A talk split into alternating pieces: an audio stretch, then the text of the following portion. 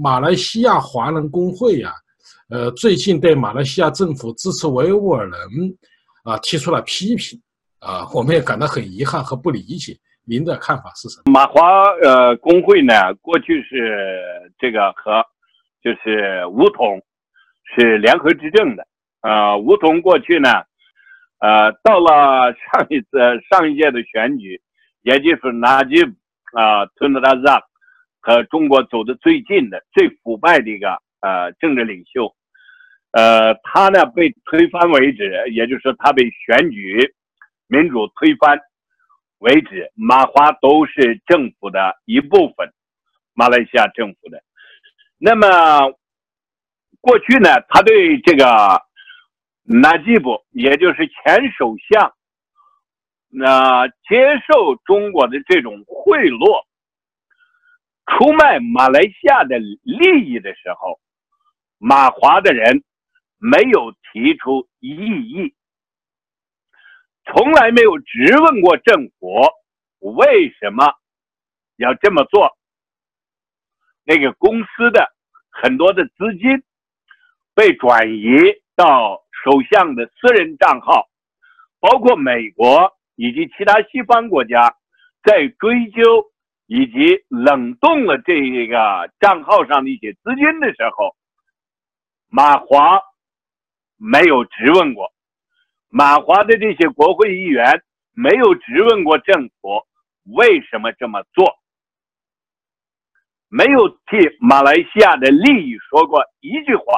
而是和这个腐败的政权沆瀣一气，和他们一起贪污马来西亚的公款，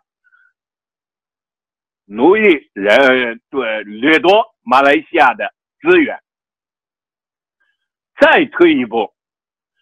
如果今天马华这些议员在政府里头质问，啊，在国会里头指责这个马来西亚的政府政治官员们，啊，对维吾尔人的这种声援，那么退一步，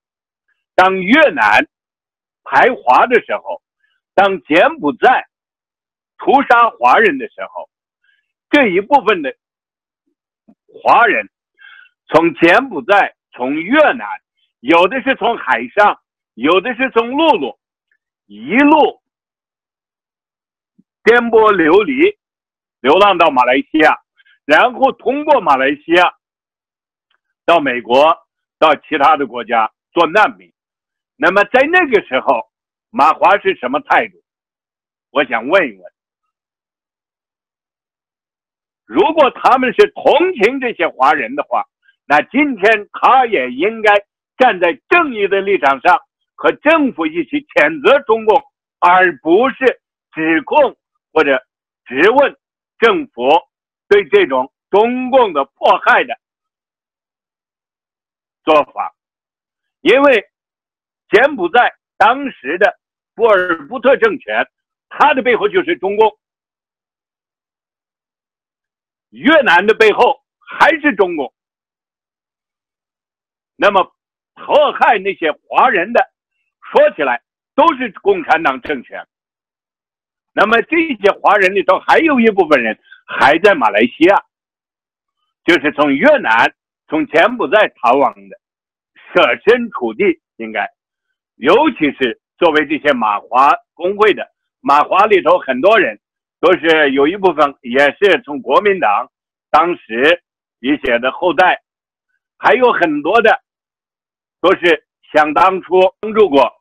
呃，尤其是马来西亚和新加坡这一带的华人，都曾经是孙中山的跟随者。那么最后呢，国民党都被共产党，那么对华侨共产党好过吗？也没有过。他们对这些应该记忆犹新，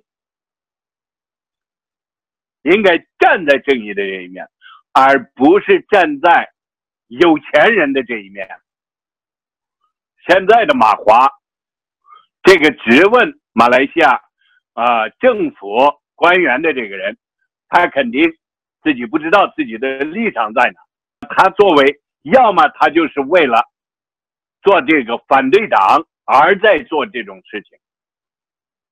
这很呢令人非常失望的一个做法，呃，但是呢，很快，呃，在这个马华的这个议员质问政府以后，第二天就有人写了一篇文章，驳斥了他的这种做法，告诉他应该什么是正义，他们应该站在哪一面，而且。呃，昨天我听说中共安排的一些留学生，啊，马来西亚的华人留学生，我把那篇文章也读了一下。一个马来西亚的华人到北京留学，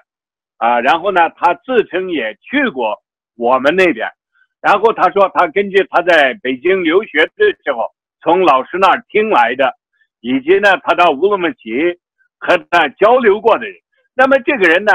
他只能讲中文，因为他是马来西亚的华人，他是留学生。那么他在北京，他所得到的信息和在人民日报读到的信息，和在中华网读到的消息是一样的，和现在中国外交部说的话也是一样的。那么这种消息可靠吗？肯定是不可靠的，因为联合国有报告，美国政府的有评估报告，对维吾尔人的迫害是事实。那么这种事实摆在那里头，再替共产党辩护，那么就把自己的位置摆错了。这些人，所以奉劝马华工会。奉劝那些到中国的留学生，留一点自尊，留一点正义的良心在，不要为了几个钱去出卖你的灵魂，要站在正义的这边，既是为了维吾尔人，也是在维护你自己的权利。